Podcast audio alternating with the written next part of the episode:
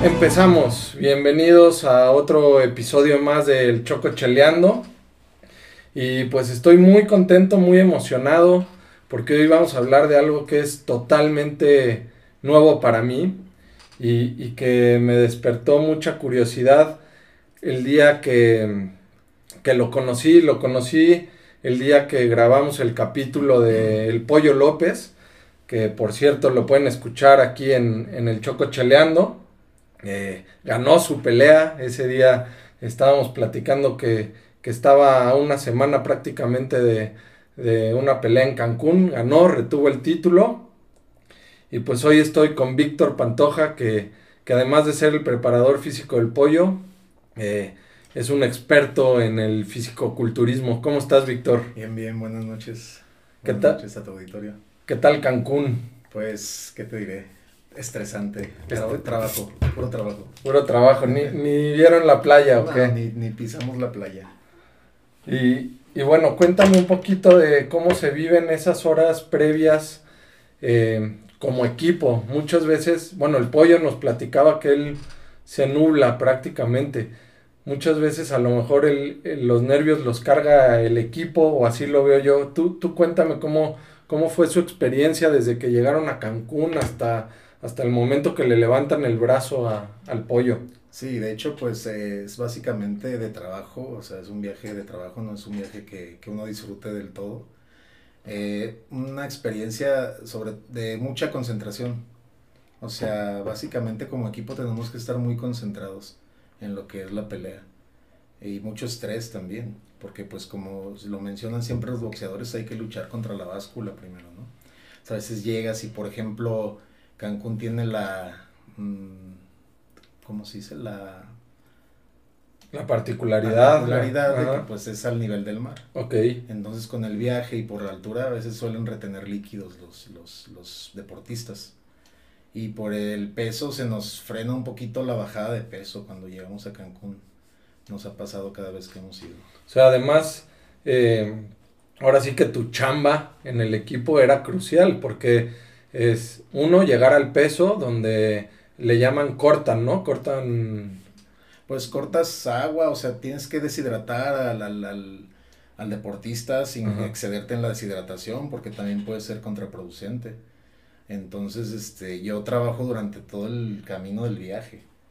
Puedo, voy viendo qué puede comer, qué no puede comer, si cuánta agua puede tomar ya previa a la pelea. Entonces llegas todavía al- a la sede y tienes que seguir trabajando, Ajá. porque nosotros llegamos el viernes, el pesaje era el siguiente día el sábado y la pelea el siguiente día el domingo. Y que además, después de. después de, de que ya del peso, pues viene lo que llaman el, el rebote, ¿no? Que, que pues ya La recupera recuperación. la hidratación, los alimentos. Sí, es la recuperación también es un tema importante. Hay que saber recuperar eh, correctamente a los deportistas pues para que rindan el día de la pelea. Muchos deportistas eh, que no lo hacen con ciencia o, o que no son tan conscientes de lo que están haciendo, de repente, ah, ya me pesaron, ¿no? Vámonos a la pizza, vámonos a los mariscos. Y eso es riesgoso también. Puedes tirar el trabajo de meses en una comida, En una simple comida. en una simple comida, En una cucharada. en una cucharada. Oye, pues muchas felicidades. Estuve al pendiente ahí de, de la pelea. Este, se oye como, como estos que, que presumen en sus redes sociales de me preguntaron por tal playera, ¿no? Y cuál nada más la andan promocionando. Me da mucho, mucho gusto decir que, que hubo una persona que, que nos estuvo siguiendo y que hasta nos preguntó, oye, ¿a qué hora es la, la pelea del pollo? Este, la quiero ver después de escuchar el, el programa. Entonces, este, pues qué bueno, qué bueno que, que como equipo van, van creciendo y, y pues esperar, ¿no? El anuncio de, del próximo compromiso de, del pollo y de, del pollo team, ¿no? Porque son parte esencial ustedes de, también del éxito de él. Yo siempre lo he dicho, es un trabajo en equipo. Cualquier deporte, por, que por individualista que parezca, no, o sea, siempre es un trabajo en equipo. Por ejemplo, en esta ocasión pues nos, nos alzamos con la victoria, excelente, gracias a Dios, pero yo creo que cuando los chavos no tienen un equipo detrás que los respalda, pues pueden poner en riesgo su, su carrera, su trabajo de meses, muchas cosas. Entonces, en este caso, sí, un trabajo de equipo completamente.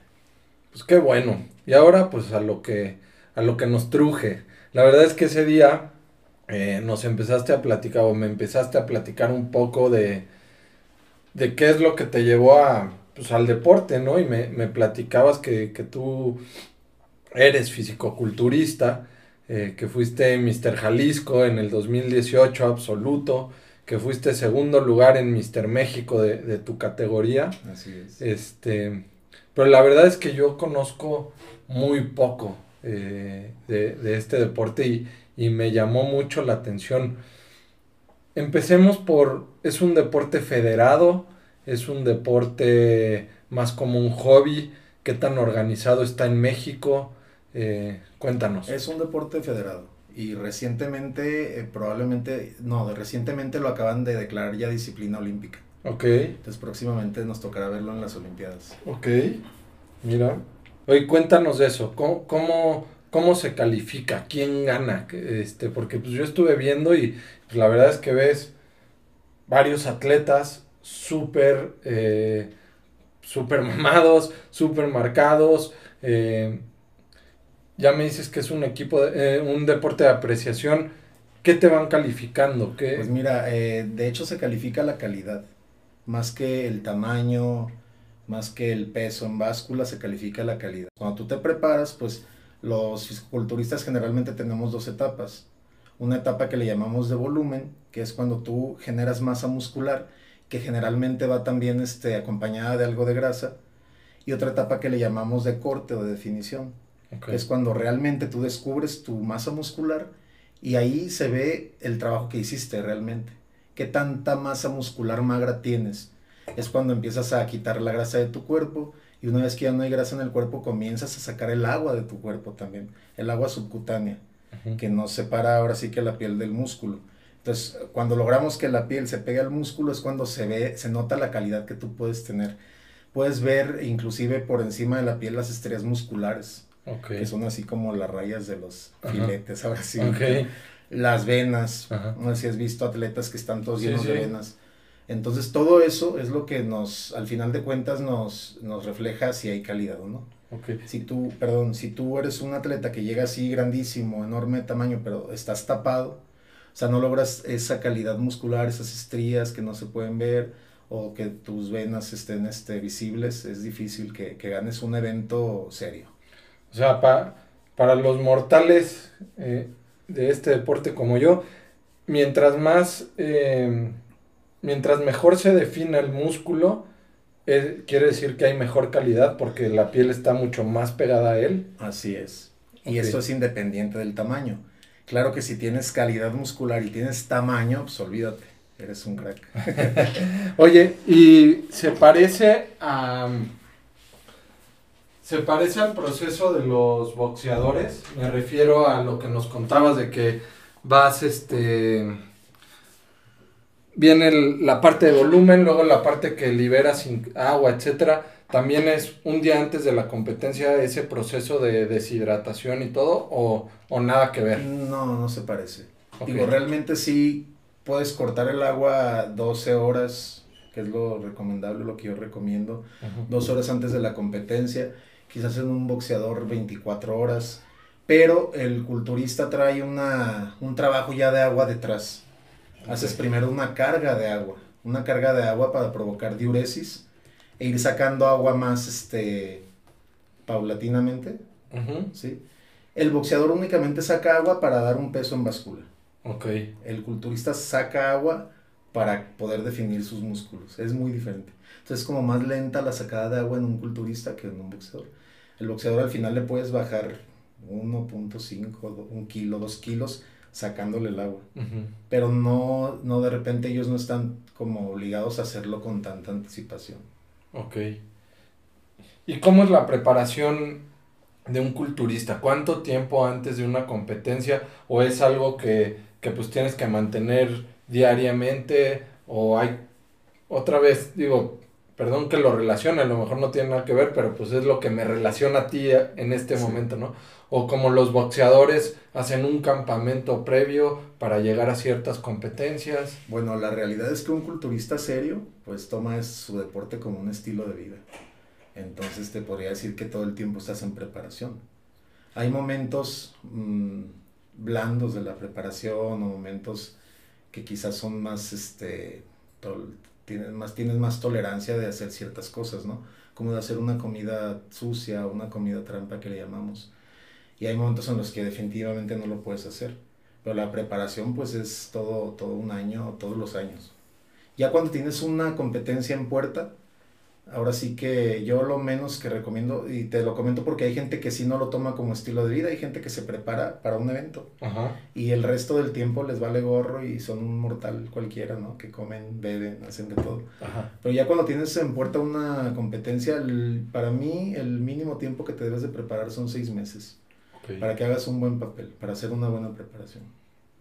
Oye, cuéntame, em, tú eres absoluto en, en Jalisco del 2018, pero de tu categoría, eh, segundo lugar de tu categoría en Mister México. ¿Cómo, ¿Cómo se definen las categorías? ¿Es también por peso? ¿Es cómo, En las categorías de culturismo, porque bueno, son las categorías que son como las oficiales. Porque ahorita ya hay, hay un sinfín de categorías, ¿no? Ya está la de Men's Physique también, que son los chavos que concursan en Bermuda, creo que te ha tocado verlo. Ok. Ellos ya los, las categorías los dividen por estaturas, por ejemplo. Ok. En las categorías de culturismo es por peso. Entonces, este, para tú aspirar a un título eh, absoluto, necesitas ganar tu categoría, ser el campeón de tu categoría, por decir hasta los 80 o hasta los 85 kilos. Una vez que ganas tu categoría, tienes que vencer a los campeones de las otras categorías. Y eres como el campeón de la competencia, el que ganó todas las categorías. Ahí sin importar peso, estatura, nada. Ahí ya no importa peso ni estatura ni nada. Cuando, cuando vas por tu categoría, sí, tienes que llegar al pesaje en un cierto peso. Una vez que ganas tu categoría y pasas a, competir por el título absoluto, entonces te enfrentas con los eh, campeones de las demás categorías. Y no hay una desventaja, o sea, el, eh, es lo que era lo que te, te, comentaba hace rato, o sea, mucha gente piensa que la desventaja podría ser el volumen. Un cuerpo con calidad, entre más volumen tenga, obviamente va a ser mejor. Pero te voy a decir mi experiencia, yo cuando gané el absoluto en Jalisco, le gané a un cuate que pesaba 95 kilos, otro cuate que pesaba 98 kilos y yo pesaba 80 kilos. Y yo gané el título absoluto. Porque al final en la tarima es una, mm, ¿cómo se dice? Una ilusión óptica. Ok. Un físico más trabajado, se puede ver más grande, más duro, más rocoso.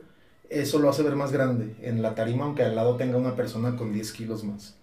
Un físico blando, en la tarima de repente puede verse chiquito. Bueno, regresamos del corte por niños gritones. Este. Aquí seguimos con, con Víctor y el culturismo o el fisicoculturismo. Y este. Bueno, nos quedamos en esto de las categorías, de las apreciaciones de, de los jueces, de cómo no hay, mientras el cuerpo está bien trabajado, no hay ventajas o desventajas entre pesos, estaturas, etcétera, ¿no? Pero ya mencionabas que es un deporte de apreciación, que es una ilusión óptica. Por eso usan, eh, eh, ¿qué se untan para verse brillosos? Aceite. Pintura. ¿Pintura? pintura como que simula un bronceado. Ok. Entonces cuando traes buen trabajo, es que todo está en... Todo tiene un porqué. Todo está en el trabajo. ¿no? Cuando traes buen trabajo, este, te, te, te pones esa pintura y te hace realmente lucir todo lo que tienes que para mostrar. Ok. Oye, y es un es un deporte de, de gente este obviamente muy preocupada por, por su físico, pero eh, cuéntame tú cómo llegas, o sea, es una es un gusto por el gimnasio, es un deseo por verte bien, eh, ¿cómo, llegaste al deporte? Fíjate que yo llegué por necesidad eh, de tener un mejor físico. Yo toda la vida me dediqué a las artes marciales. Ok. Entonces, toda la vida fui así como delgado, marcado, ¿no? Eh, dentro de ese deporte se me presentó la oportunidad de tener una sección en televisión de defensa personal en un programa de aquí de Guadalajara. Entonces me ofrecen, eh, no, me ofrecieron solamente y- como invitado Ujú. una vez. Y llevé unos alumnos y yo hice algunas técnicas de artes marciales y las expliqué al público y todo. Pues les gustó mucho y me dijeron que lo querían este, dejar como ya permanente. Ok. Era, era una vez a la semana. Ujú. Pero me dijeron, ¿sabes qué? Es un programa para señoras. Entonces necesitamos que te pongas licra y ca- o camiseta de tirantes. El que no enseña no vende. Entonces, no, pues yo siempre sea, yo soy un poco acomplejado, siempre he sido un poco acomplejado con mi físico. Entonces, pues en ese momento corrí a buscar un coach, que ahora yo soy coach, en Ajá. aquel entonces yo corrí a buscar un coach que me ayudara pues a verme bien físicamente. Estuve con este coach eh, algunos seis meses, creo.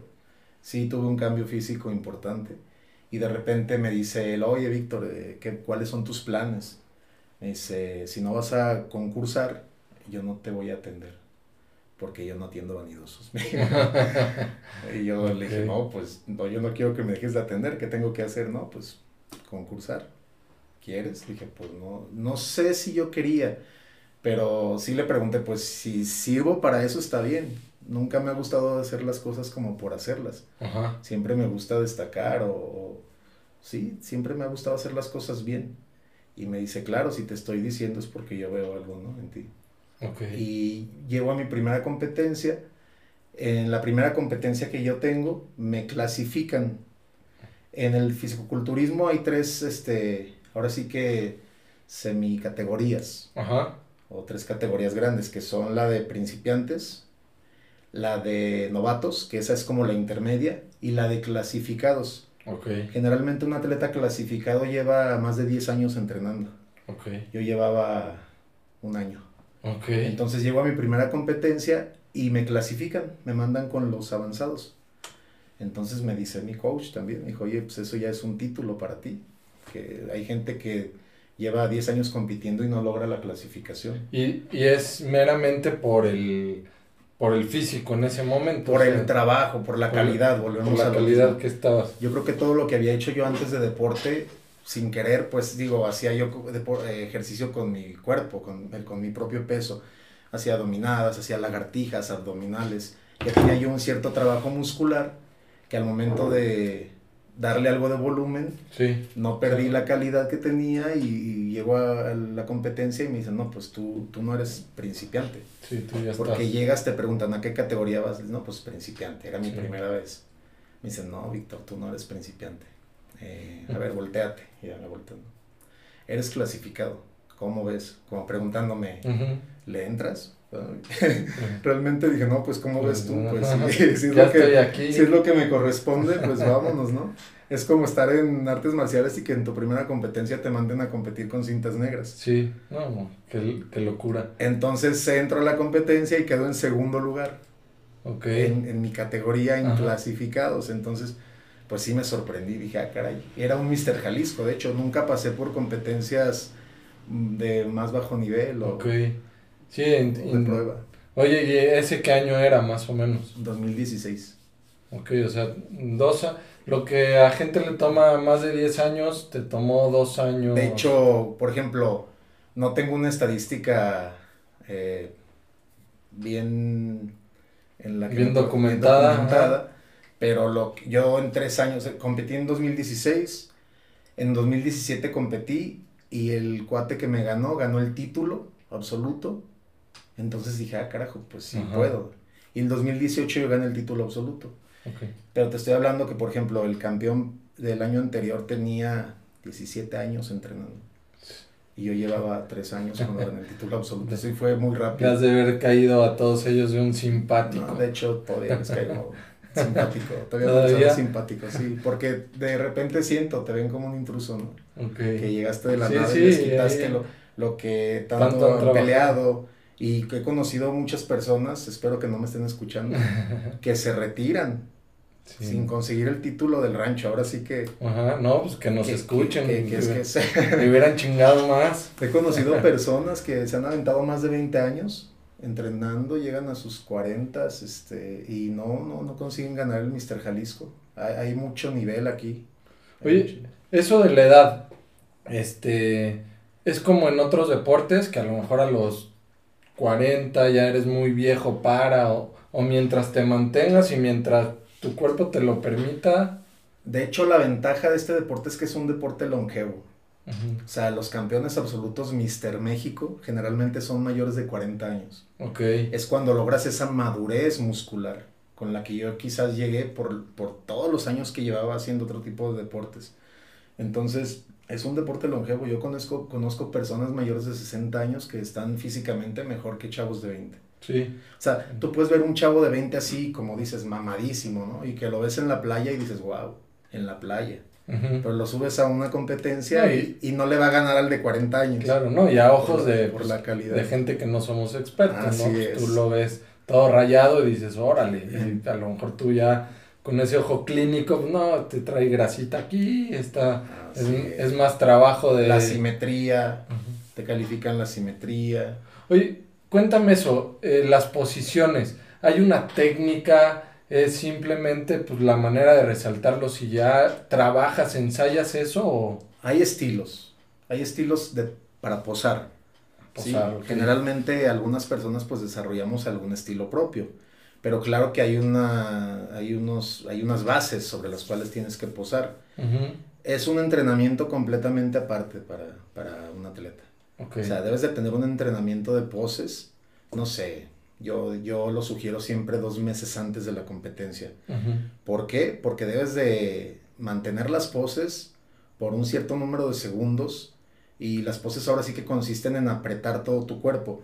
Tienes que mostrar ciertas, ciertos músculos, ciertos grupos musculares. Por ejemplo, una pose que le llaman doble bíceps, ¿no? Ujú. Pues en teoría vas a mostrar los bíceps por el nombre, pero tienes que apretar desde las pantorrillas, los cuádriceps, el abdomen, o sea, para que la tienes todo tu cuerpo en tensión para lograr una buena imagen. Digo, al final es una ilusión óptica lo que estás este, queriendo presentar para ganar. Entonces son muy cansadas. La gente que no llega preparada para, para una, en poses, para una competencia, pueden llegar con un cuerpo excelente y no saberlo mostrar y pierden. Y hay gente que sin traer tanta gracia, ahora sí que eh, genética, posa muy fregón y muestra lo mejor de sí y le puede ganar a alguien con mejor trabajo. O sea, es muy ta- importante. Tan importante la parte del gimnasio, la alimentación, como saber posarlas. Sí, no, ya cuando está cerca de la competencia se vuelve un martirio, por decirlo así, porque si lo disfrutas no es un martirio. Me- se vuelve muy pesado. Tienes varias sesiones de entrenamiento, de pesas, de poses, de cardio, inclusive algunas personas que acostumbramos como ir al sauna, son, ujú. o sea, puedes llevarte seis sesiones al día, fácil, dedicadas a tu físico, a mejorar tu físico. Ok. Oye, y por ejemplo, decías ahorita, doble bíceps.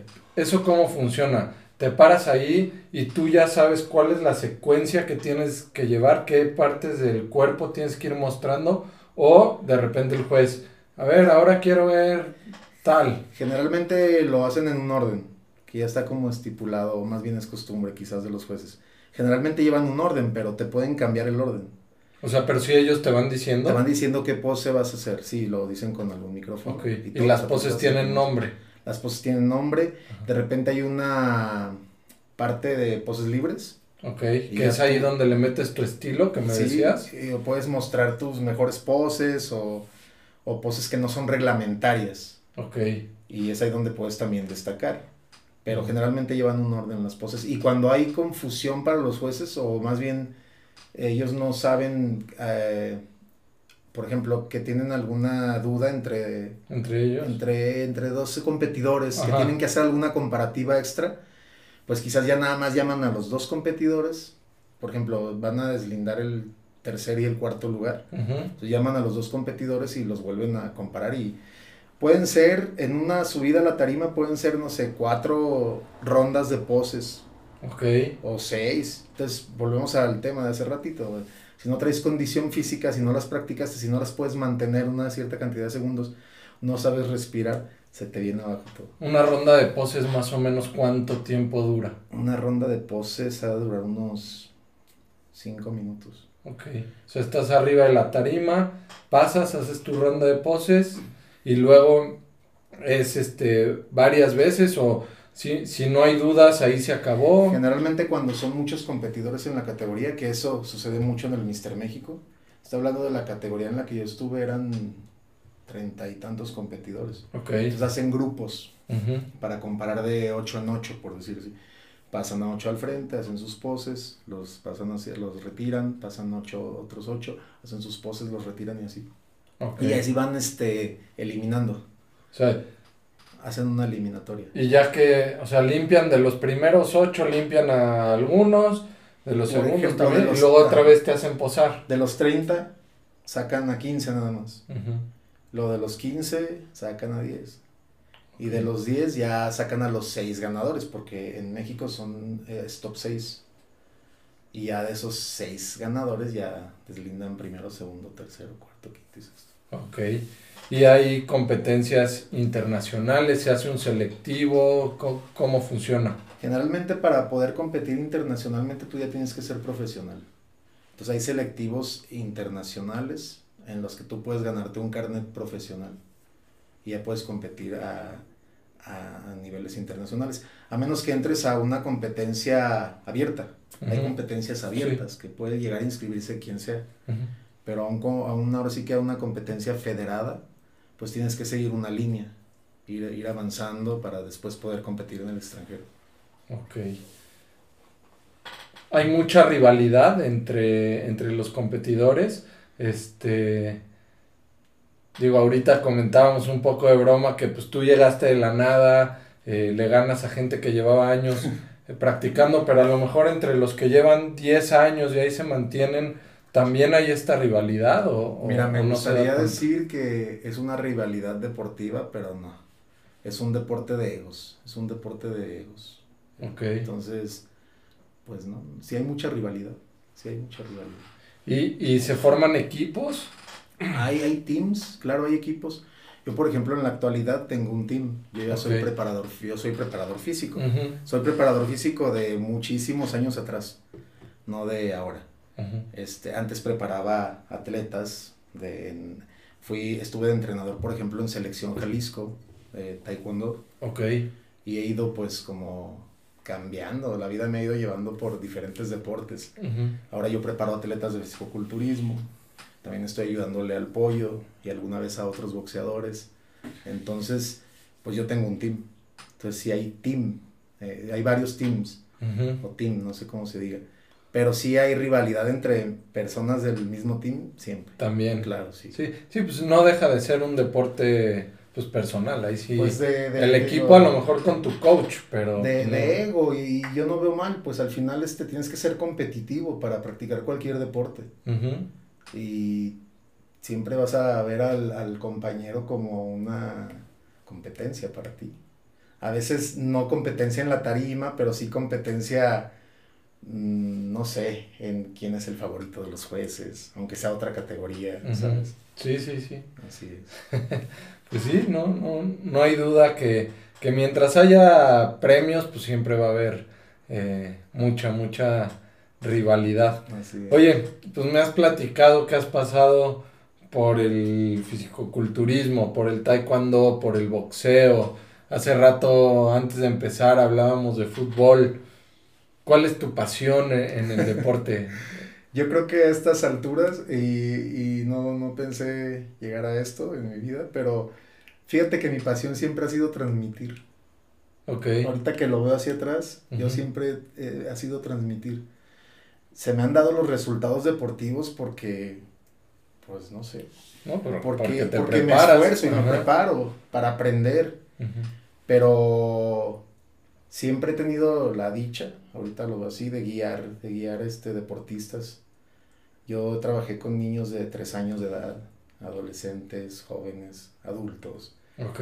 Y a la fecha lo sigo haciendo, independientemente de mi de mi estatus como deportista o como competidor ahorita, sigo guiando a otras personas y al final si me preguntas, no tengo un, una pasión. En, en su momento te, te, podía haber dicho, pues el taekwondo es mi pasión, porque desde niño lo practiqué.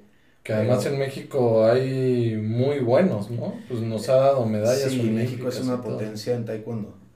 Eh, pero bueno, yo creo que como en todo hay ciclos y a mí me ha, me ha tocado ir cambiando de, ir cerrando ciclos, ¿no? que ir cerrando ciclos. Y sin buscarlo he ido de un deporte a otro.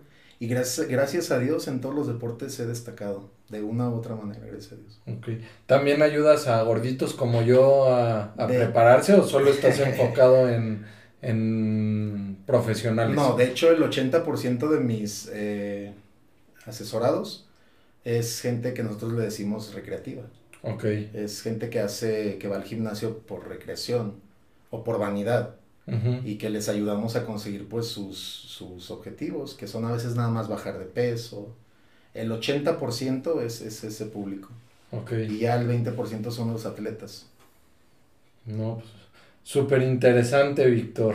A mí la verdad es que me llamaba mucho la atención este mundo de, del culturismo. No lo conocía, la verdad. Este, obviamente las fotos que, ves ahí, métanse a Google, busquen a Víctor. En el 2018 es impresionante las fotos que aparecen ahí en, internet.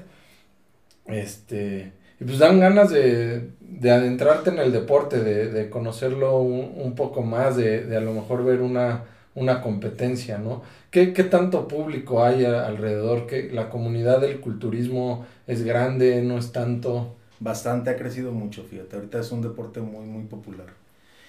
Y pues mira, cualquier persona que va al gimnasio eh, se convierte en un físico culturista.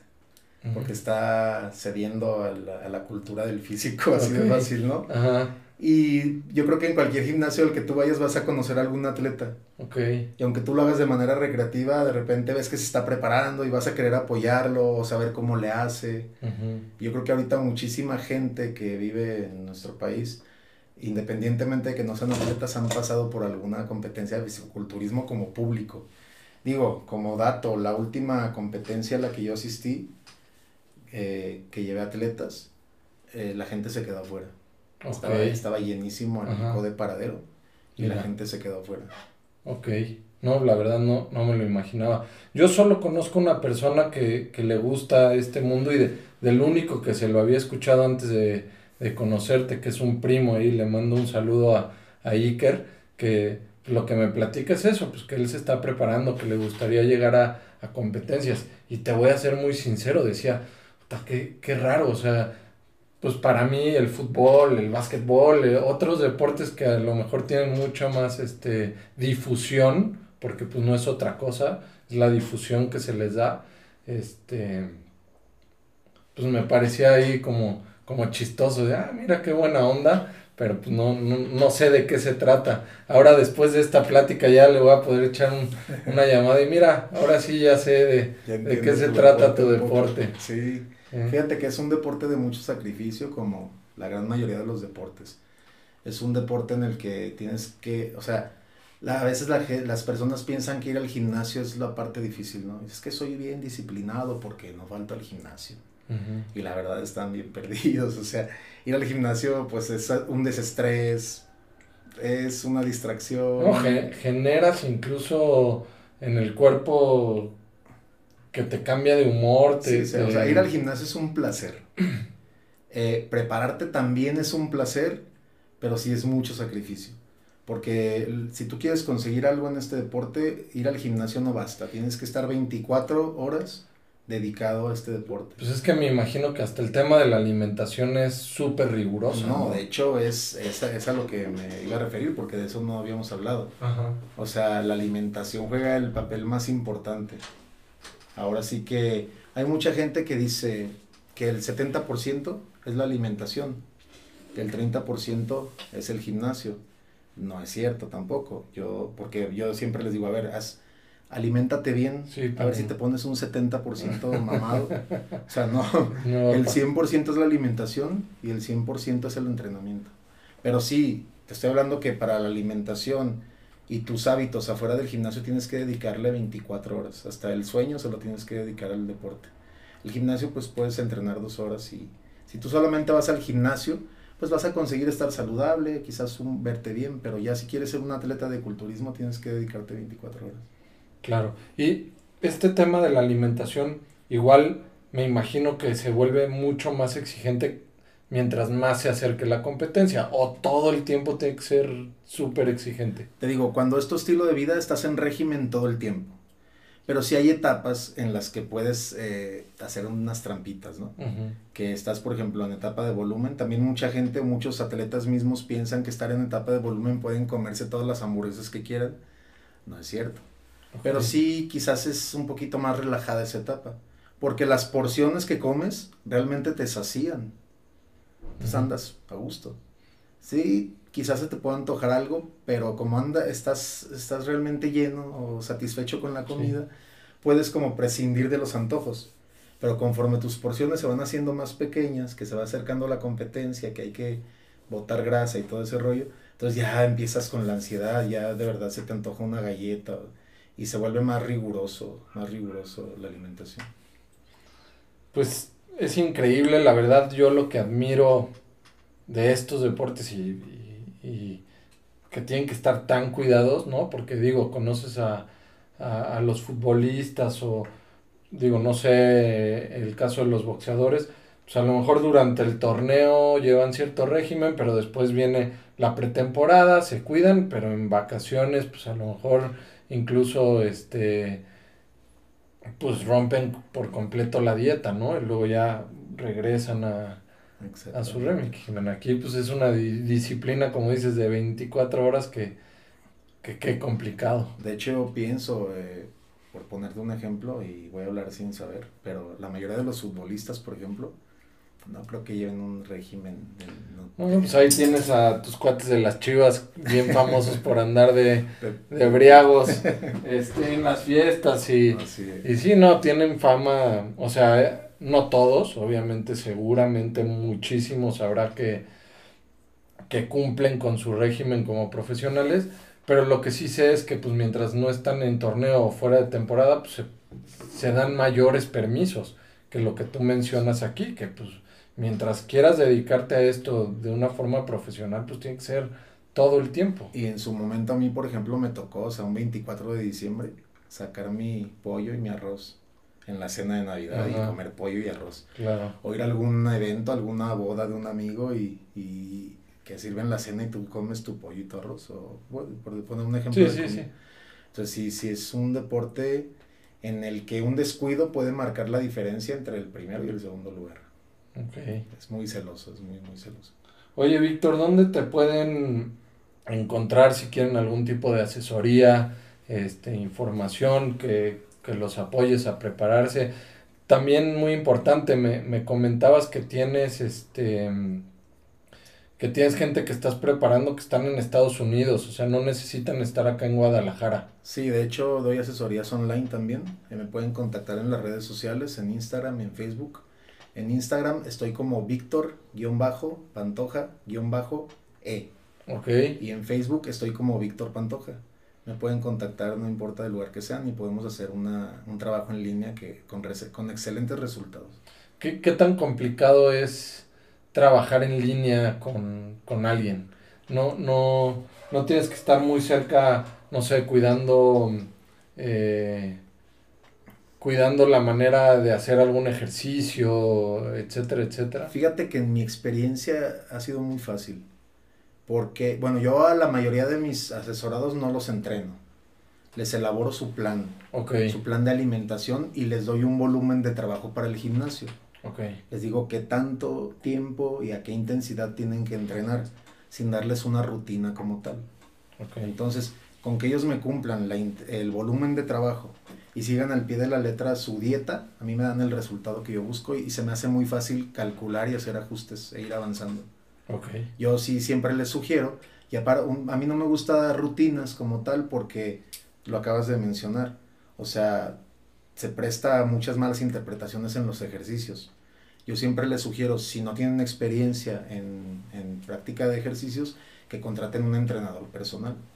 Que este ya en el gimnasio los está apoyando todo el tiempo y está al pendiente de que no tengan una mala postura, de que no se vayan a lastimar. Okay. Siempre les recomiendo que, yo les, les hago la parte, el, el, el plan, el plan eh, completo de, de, preparación física y ellos tienen que contratar un, un, instructor. Y si están acá en Guadalajara, ¿también puedes apoyarlos como instructor? no, no, no, no, no, doy entrenamientos personalizados. Es puro... Pero en Guadalajara tengo eh, amigos, instructores que sé que son muy buenos. Los puedes recomendar. Sí, claro, no, por instructores no paramos. Ok. Y alguna vez que a mis, a mis asesorados de repente, oiga, profe, ¿puedo entrenar con usted? Y entrenamos juntos. Y, y si aprovecho y algo, algo de técnica nueva les, les comparto o les corrijo técnica. Pero no es que tenga la cita todos los días para entrenar con alguien. Ya, ok. Pues muchísimas gracias, Víctor, por, por este tiempo, por por enseñarnos un poco más de este deporte que a lo mejor no tiene la, difusión que otros deportes tienen. Este, para mí resultó muy, muy interesante. Eh, ojalá te, te, salgan algunos asesorados de este, de este capítulo este, que puedan trabajar contigo y que puedan mejorar pues, su físico, ¿no? Yo invito a toda la gente a que independientemente de que lo hagan conmigo o no, vayan al gimnasio, asistan a, a algún club deportivo por salud siempre va a ser importante que hagamos deporte. Y como consecuencia siempre viene una mejora física. Entonces más que para ser un físico culturista, creo que es importante hacer algo de deporte. Perfecto. Pues muchas gracias por escucharnos. Eh, estamos como el Choco Cheleando en Instagram, en Facebook también. No olviden seguir a, Víctor en, sus redes sociales, eh, que ahí las pondré en la descripción de, del capítulo para que lo puedan seguir. Y pues nos escuchamos en la próxima. Hasta luego y salud.